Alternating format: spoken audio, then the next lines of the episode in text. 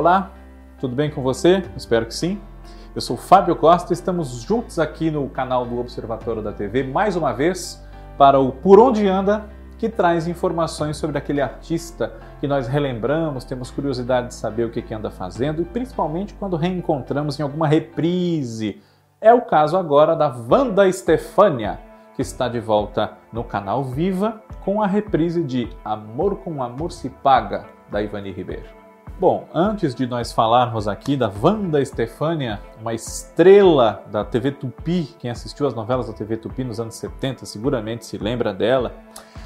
Eu peço a você o que peço sempre, para você se inscrever aqui no nosso canal, uh, ativar o sininho para não perder nenhum dos vídeos, comentar aqui sugerindo temas, sugerindo nomes para nós resgatarmos no Por Onde Anda e temos para os outros vídeos também. Ver não só os meus, mas também os programas da Cacá Novelas, do Cristiano Blota, do Cadu Safner, do João Márcio falando de A Fazenda e muito mais. E compartilhe o nosso material aqui feito com muito carinho com aquela pessoa que curte TV, assim como nós e como você. Wanda Stefania atualmente está com 72 anos de idade. E Wanda, ela até se chama realmente, mas Stefania é artístico. Né? O nome dela é Wanda Simones, salvo erro meu na pronúncia.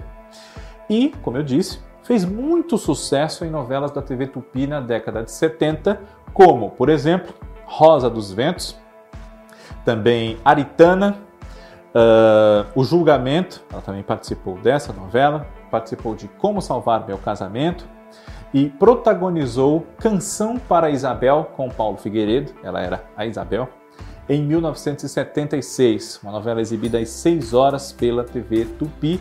E a Wanda Stefania foi também a Ivete da versão de 74 para A Gata Comeu, que na ocasião se chamou A Barba Azul, uma novela da Ivani Ribeiro, como Amor com Amor se Paga, que agora podemos rever no canal Vivo. Nessa novela, Wanda Stefania interpreta a Santuza, que é uma mulher muito ciumenta, dona de um restaurante na pequenina, pequenina cidade de Monte Santo. E esse restaurante ela toca com o marido dela, que é o Flávio Galvão, que faz, chamado Tito. E ela é muito ciumenta, muito neurótica de perder aquele marido, cria caso por pouca coisa e aquilo vai cansando o Tito. Mas a relação deles tem outros pontos que precisam ser avaliados. Não vamos também crucificar a Santuza simplesmente chamando ela de difícil, etc e tal, porque o Tito, enfim, nada direi, vejam aí a novela.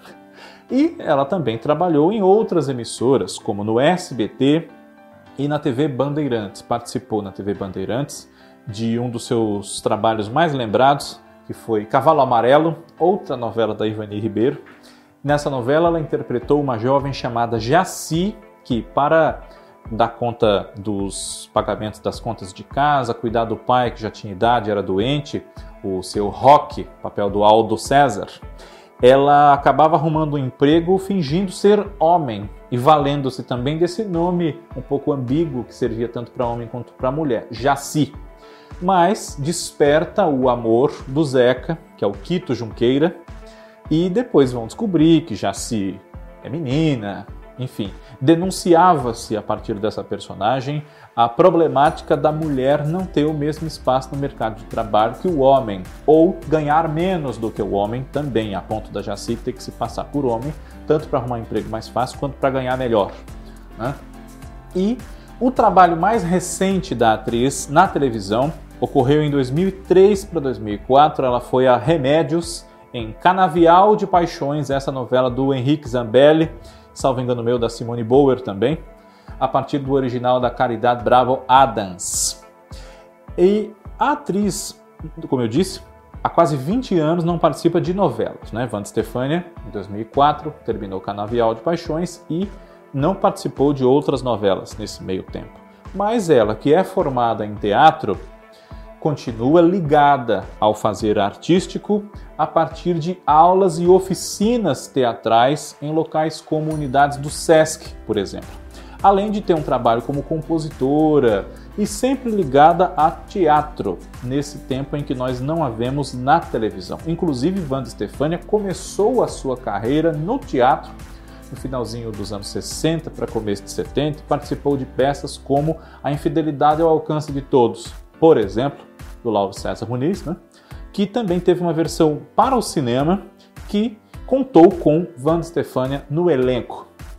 E é claro que a gente que conhece uh, figuras que fizeram a história da teledramaturgia, como é o caso dela, sempre torce para ver esses artistas em trabalhos novos. Não só para vermos como eles estão, mas para nos reencontrarmos com o seu talento. Enquanto isso não é possível, vamos nos contentando com reprises como a de Amor com Amor se Paga. Mas eu não posso encerrar esse nosso Por Onde Anda sem citar um trabalho que para muita gente é o mais lembrado da carreira dela, que foi a Sabrina, na novela Te Contei, de Cassiano Gabos Mendes, de 1978, na TV Globo.